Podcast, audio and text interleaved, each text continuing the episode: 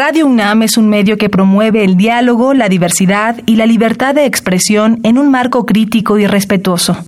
Los comentarios expresados a lo largo de su programación reflejan la opinión de quien los emite, mas no de la radiodifusora.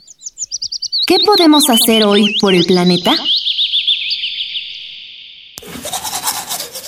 Cepillarnos los dientes a diario es un hábito que influye directamente en nuestra salud. Sin embargo, al hacerlo, estamos causando diversos impactos ambientales, ya que la pasta que utilizamos contiene diversas sustancias, como los microplásticos, que terminan en los fondos marinos provocando daños en los ecosistemas. Te sugerimos buscar opciones ecológicas de dentrífico o intentar con recetas caseras.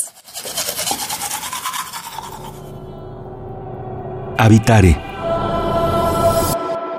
Hola ecófilos, ¿cómo están? Bienvenidos a Vitare, Agenda Ambiental Inaplazable. Soy Mariana Vega y me encuentro como siempre con la doctora Clementina Equiwa. Hola Clementina. Hola Mariana. Estamos muy emocionadas porque además de darle la bienvenida a nuestros ecófilos, hoy se la daremos a los cinéfilos. Exacto. Porque tendremos un tema bastante padre. Es la perspectiva cinematográfica de la ciencia y el medio ambiente con nuestro invitado Fernando Moreno Suárez. Muy bien, sí, estoy yo muy feliz. Muchas gracias More por aceptar nuestra invitación. No, al contrario, gracias a ustedes por tenerme aquí y por dejarme hablar un poco de cine y de películas eh, vinculadas con la ciencia. Eso va a estar muy interesante. Quédense con nosotros. Estamos por arrancar Habitare Agenda Ambiental Inaplazable. El Instituto de Ecología de la UNAM y Radio UNAM presentan. Toma segundos destruir lo que ha crecido en años. Toma horas devastar lo que se ha formado en siglos. Tomar acciones para rescatar nuestro ambiente solo requiere un cambio de conciencia. Habitare. Agenda ambiental inaplazable. Ciencia, acciones y reacciones para rescatar nuestro planeta. Nuestra, casa.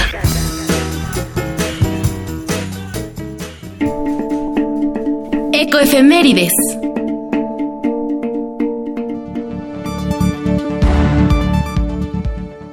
22 de octubre, Día de la Medicina Tradicional, con el objetivo de rescatar, preservar, impulsar y difundir ampliamente el conocimiento de la medicina, los tratamientos y las prácticas tradicionales o naturales, la Organización Mundial de la Salud decretó los días 22 de octubre para este fin. La medicina tradicional en nuestro país se concentra en los pueblos originarios, quienes poseen los conocimientos para aprovechar las propiedades curativas que la naturaleza ofrece en distintas formas.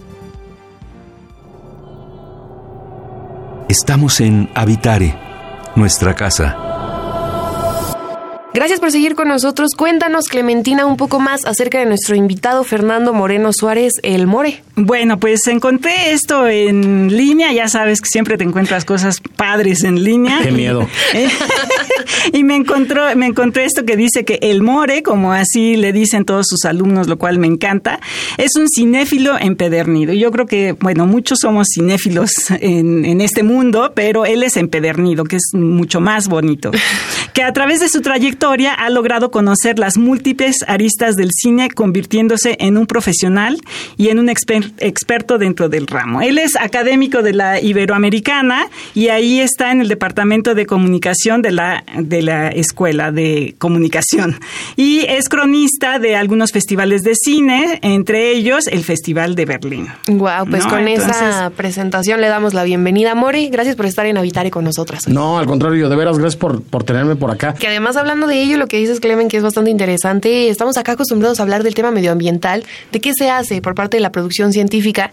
Y llegar al tema de la, de la perspectiva cinematográfica es muy interesante. More, cuéntanos cuál es tu perspectiva de la ciencia en el mundo de las películas. Pues mira, yo creo que las películas son un gran vehículo para poner sobre la mesa temas, ya sea en el asunto de la ciencia o en el asunto de la conservación o en el asunto de las discusiones sociales que tenemos todos los días. El cine es muy bueno para ser parte de la agenda eh, un problema o una realidad. El cine es muy bueno para construir, por ejemplo, eh, películas de época que lo único que están haciendo en realidad es hablar de lo que nos está sucediendo en este momento de una manera metafórica. Entonces, yo creo que el cine eh, es, es muy útil para, para poner sobre la mesa estos temas y el cine ha sido muy útil en los últimos años de una manera particular y de una manera muy especial para hablar de problemas científicos o de problemas medioambientales. Eh, hay mucha gente que hoy tienen una fama o una celebridad que han decidido utilizar esa fama o esa celebridad para hacer visibles problemas medioambientales. Desde grandes estrellas del cine como Leonardo DiCaprio, que ahorita está en Los Cuernos de la Luna, y su película más reciente, dirigida por Quentin Tarantino, en la que comparte el papel estelar con Brad Pitt, eh, está en todos lados, pues bueno, DiCaprio tiene un interés particular por temas medioambientales y entonces un documental producido por él, apadrinado por él, eh, le dio una visibilidad especial y particular a un problema específico de los gorilas en una reserva eh, que estaba siendo atacada en África, ¿no? Eh, Al Gore, que es un político y que es un personaje muy, muy relevante dentro de pues la geopolítica global, ¿no? Este eh, ¿También? está interesado en el calentamiento global y está interesado en algunos temas de conservación y se pone detrás de un proyecto como el de la verdad incómoda mm. y hace que ese proyecto termine mm, siendo nominado al Oscar y termine acercándose a un montón de festivales y un montón de, de foros o de espacios o de, o de reflectores que hacen que ese problema, perdón, y que hacen que ese proyecto sea mucho más cercano para la gente en, en, general, ¿no? Claro, sí, eh, de repente, bueno, yo creo que los problemas como los, sí, los problemas ambientales es más fácil, digamos, ¿no? Como que tener esta sensibilidad, pero a veces tienes estas películas como eh, Inception o, ah, esta del espacio, ¿no? Que, que hay un, concepto científico interestelar, ¿no? interestelar, ¿no? Muy complejo, este, desde el punto de vista de la física, pero que es, muy interesante porque no solamente es la concepción artística, sino que asegurarte que haya conocimiento científico bien representado. Me parece interesantísimo el ejemplo que pones de Interstellar. Yo tuve la oportunidad de verla, como me pasa muchas veces, en una proyección privada una semana o un par de semanas antes de que la película se estrenara.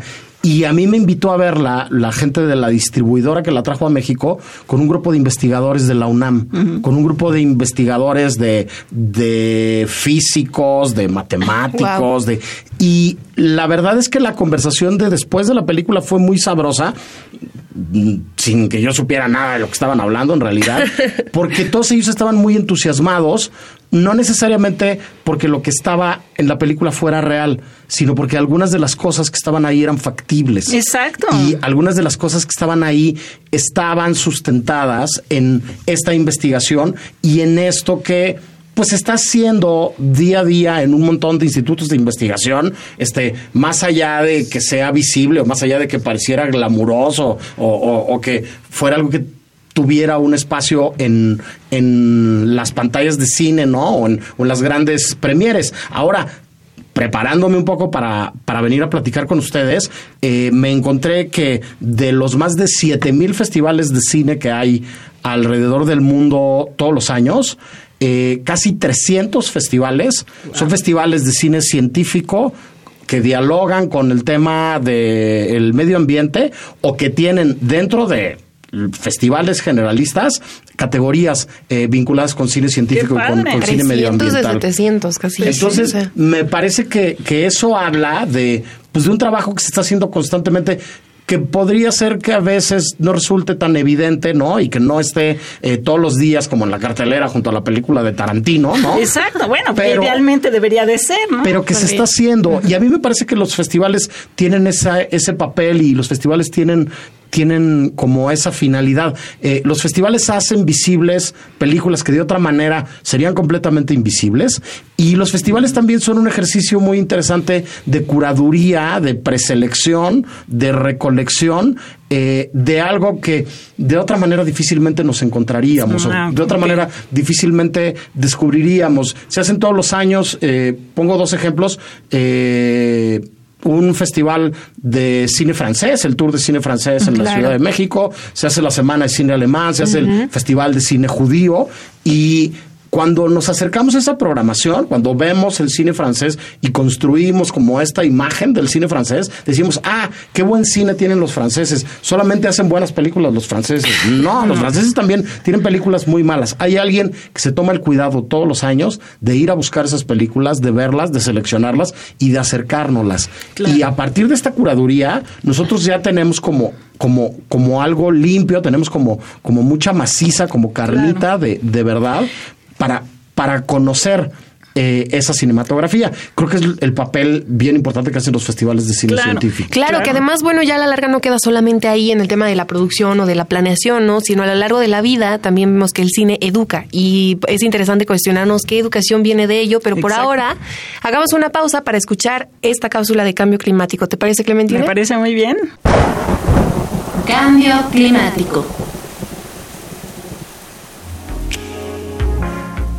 El cambio climático genera una atmósfera más caliente y esta puede contener más agua, ser más energética y por lo tanto, algunos fenómenos pueden ser más violentos que en el pasado. A medida que las olas de calor y la sequía aumentan, los días consecutivos de fuertes lluvias se alargan. A esto se le conoce como lluvias torrenciales, que son grandes cantidades de agua en un corto periodo de tiempo. Su consecuencia principal son las inundaciones masivas donde se pierden casas, campos de cosecha y tristemente vidas.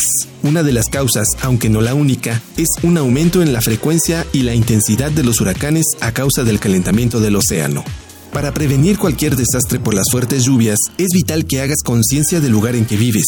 Si habitas un área baja y plana, cercana a un río, al mar o al pie de una presa, es necesario estar preparados para responder adecuadamente. En épocas de lluvias, mantente informado y atento a las señales de aviso, alarma y emergencia ante cualquier cambio en los fenómenos pluviales. Empaca tus documentos personales como actas de nacimiento, escrituras, documentos agrarios, cartillas, CURPS, etc., en bolsas de plástico bien cerrados en mochilas que puedas cargar, de tal manera que te dejen libres los brazos y las manos. Ten disponible una radio portátil, lámparas de pilas y un botiquín de primeros auxilios.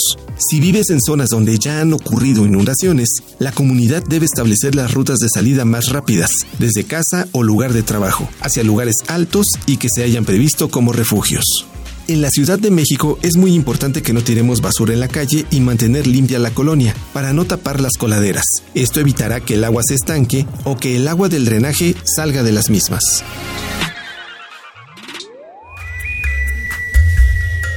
Escuchas Habitare, Agenda Ambiental Inaplazable. Gracias por seguir con nosotros en Habitare, Agenda Ambiental Inaplazable. Hoy reunimos a dos grupos que es muy interesante de ver, a nuestros ecófilos y a los cinéfilos. Sí, bueno, está aquí. Creo que nos va a quedar corto este programa. Exacto, pero algo que yo les comentaba antes de irnos a ese pequeño corte es el cine educa y al final del día es en donde podemos ver reunidos a muchas disciplinas y muchos saberes, ya en concreto, incluso viajar en el tiempo y que podamos, eh, pues que esto sea una realidad. Hay muchas encuestas que apuntan a que a lo largo de la vida de una persona que a lo mejor no tiene estudios universitarios o que no entra a la academia, tiene mucho conocimiento de ciencia y de ciencia como biología, física, química, gracias a lo que se ve en películas, porque es ese trabajo que viene previo de meter a lo mejor este conocimiento y mostrar algo que a lo mejor puede ser fantástico. Ahí tenemos Avatar, por ejemplo, también es uno de los grandes y que tiene gran, gran conocimiento detrás. Cuéntanos, por favor, More, ¿qué piensas de esto? O sea, el papel del cine como un conjunto a la ciencia y que nos educa. Sí, a ver, el, el cine sirve para muchas cosas. Yo creo que primero se pensó, se concibió para documentar, ¿no? Y las primeras películas, el origen del cine tiene que ver como con, con ser este testigo, simplemente las primeras películas se llamaban vistas, literalmente, porque ponían la cámara, filmaban, ¿no? Y veías y, bueno, te abría una ventana, ¿no? Una puerta a conocer un lugar en el cual muy probablemente nunca ibas a estar, ¿no?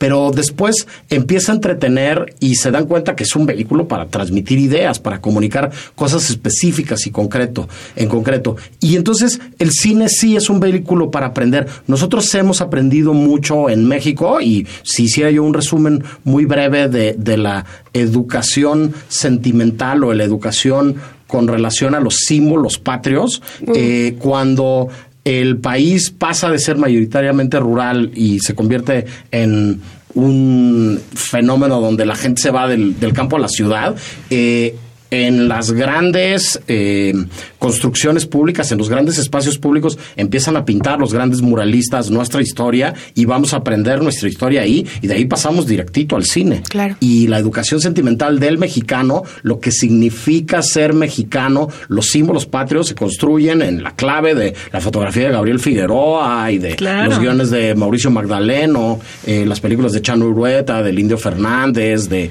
de, de Ismael Rodríguez, de todos estos. Entonces, a- va a ser didáctico en ese sentido, va a ser didáctico a través de géneros dramáticos que luego se convierten en cinematográficos, como el melodrama. Pero va a transmitir un montón de información práctica, como, como bien decías. Ah, acabas de mencionar Avatar, pero hay muchas otras películas. Sí, hay una infinidad. película con, con Matt Damon donde él queda náufrago en Marte, ¿no? No sé si la han visto. Sí, Marte, precisamente. empieza él a resolver un montón de cosas desde respuestas lógicas que a algunos se nos hubieran ocurrido o no, a mí desde luego no, ¿verdad? Este, Bueno.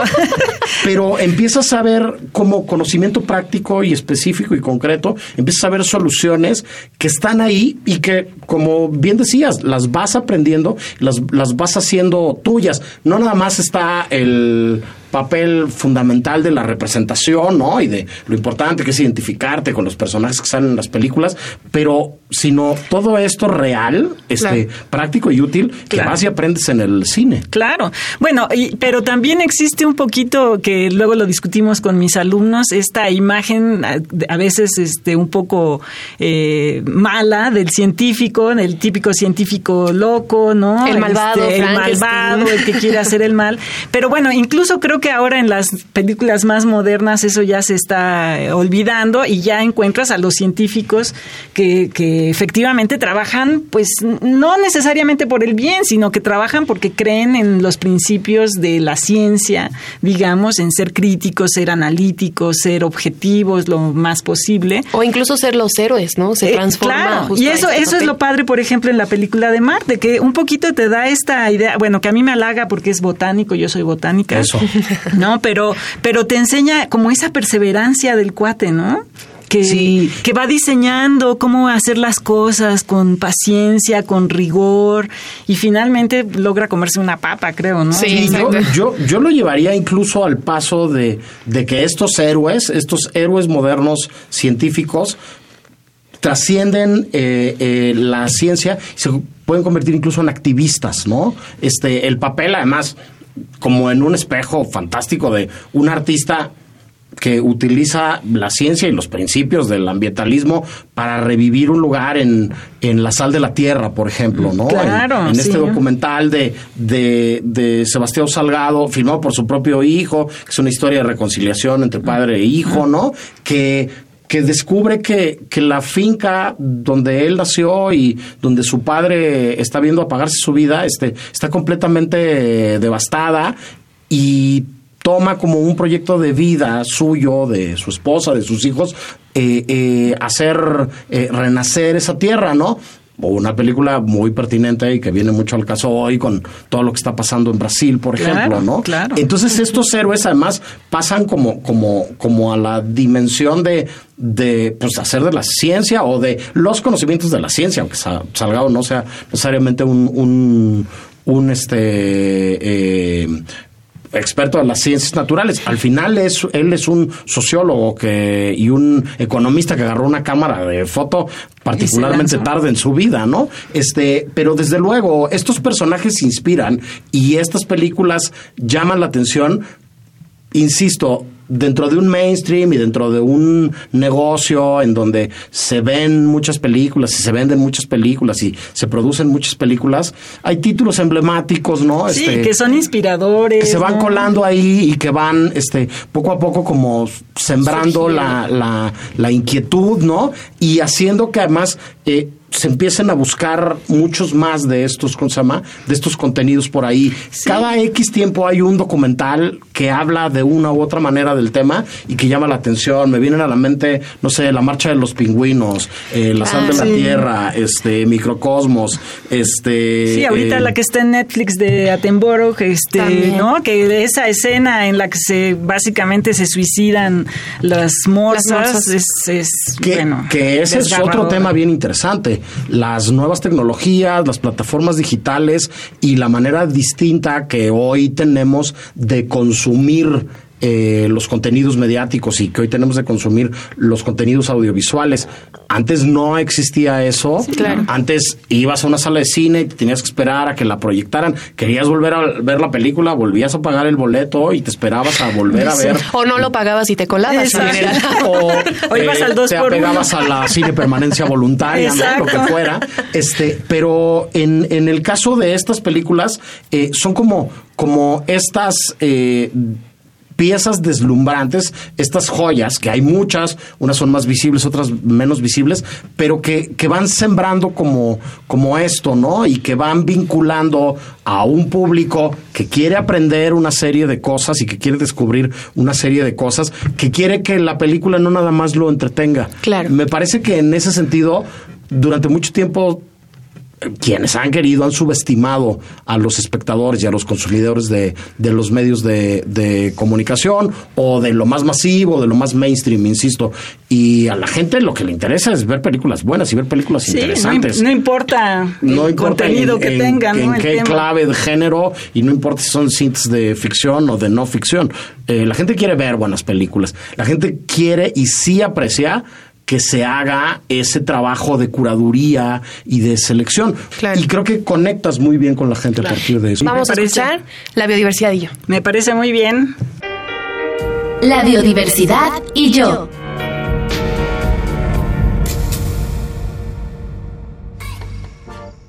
Las cactáceas pertenecen a la familia Cactaceae, que agrupa cerca de 2.000 especies distribuidas en el continente americano desde el norte de Canadá hasta la Patagonia. México es el centro más importante del mundo en concentración de cactáceas, con 913 taxones, conformando 669 especies, las cuales se encuentran agrupadas en 63 géneros y se reconocen 244 subespecies, o sea, un chingo.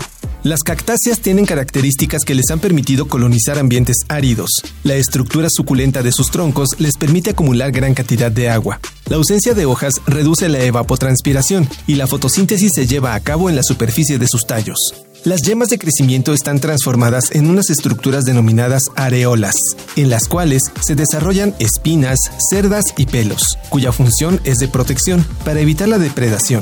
En las areolas también se desarrollan las estructuras reproductoras, las flores y los frutos. Muchas cactáceas han sido utilizadas como forraje y para la obtención de alimentos para la población humana. Algunas especies son muy apreciadas por los coleccionistas y son buscadas por su rareza, de tal suerte que han estado sujetas a tráfico ilegal, lo que ha llevado a poner en riesgo varias especies.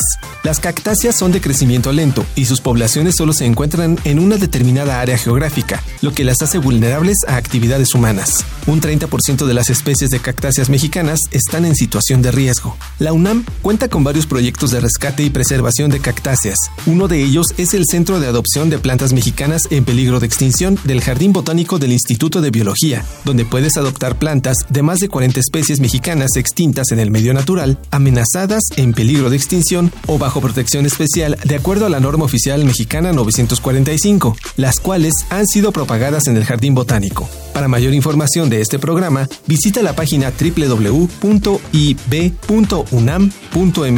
diagonal jardín diagonal adopción. Estamos en Habitare, nuestra casa. Gracias por continuar con nosotros en Habitare Agenda Ambiental Inaplazable. Estamos con nuestro invitado del día de hoy, Fernando Moreno Suárez. Y antes del corte planteaba una pregunta que me parece interesante, Clementina. En el mundo del cine, obviamente, también es una industria y se busca vender y llenar salas y reconocimiento y etcétera. En temas medioambientales, con, por ejemplo, el aspecto de cambio climático, o de la extinción de las especies, o de la extinción de los humanos, que además es muy retratado siempre, ¿de qué se trataría? Tú me gustaría conocer tu opinión y después que Fernando nos lo comente. ¿Es, es darnos esperanza pues o es la herramienta. Claro, lo que pasa es que sí, efectivamente el panorama es pues un poco triste ante todo lo que estamos viendo, pero eh, como yo digo con mucha frecuencia en, a la gente que me pregunta, bueno, a mí me parece esperanzador la creatividad de los jóvenes, la creatividad del ser humano que te puede dar estas alternativas, ¿no? Por ejemplo, en el caso del cine, pues identificar todas estas buenas historias que se están cosiendo en las universidades, por ejemplo, ¿no? Platicar esas buenas historias que están llevando a entender mejor, en primer lugar, nuestros recursos, pero a apuntalar las buenas historias de cosas que pueden ser muy positivas para nuestro futuro, ¿no? Entonces, el cine ahí puede jugar un papel fundamental. Que ahí sí viene este otro lado y aprovechando a nuestro invitado More, ¿tú qué piensas? Es también una responsabilidad de quienes se ponen la batuta y hacen cine y están en el mundo del cine. Sí, a ver, el cine, además de muchas otras cosas, es una oportunidad de empoderar a las nuevas generaciones y de empoderar a la gente que la ve. Eh, yo vinculo lo que me preguntas con una serie de cosas que tienen que ver con festivales vinculados con el medio ambiente y con la educación ambiental en, México. Está en México Ecofilm, que es un semillero de proyectos muy interesantes, con un concurso con una buena lana, ¿no? Este, decimos nosotros luego en el medio de, del cine, con una zanahoria atractiva ahí para, para que quienes hacen esas películas eh, obtengan un recurso económico y puedan desarrollar otros proyectos y que, que hace que se produzcan y se generen otras cosas, porque la mayoría del público son familias. Pero es algo que está vinculándose y que está que está reconstruyendo tejido social, que está haciendo algo. No solamente el tema ambiental. Con la gente que está ahí, que está dialogando de una manera muy particular con, con quien está a veces acercándose por primera vez a la experiencia cinematográfica. Claro. No, con gente que no ha ido a una sala de cine antes, ¿no? Fíjate, al final del día creo que ese es el mensaje y que nos queda de platicar este tema y la pertinencia con una agenda ambiental inaplazable es al final del día pensar en la reconstrucción y en la unión de diversos ejidos.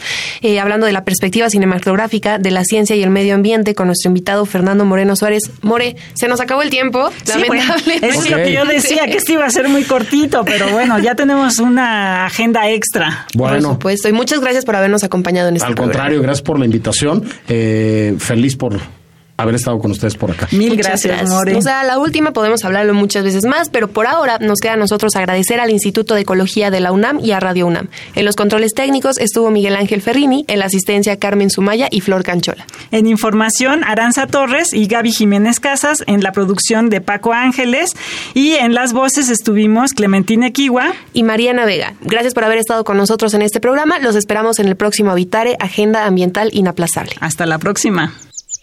¿Qué podemos hacer hoy por el planeta?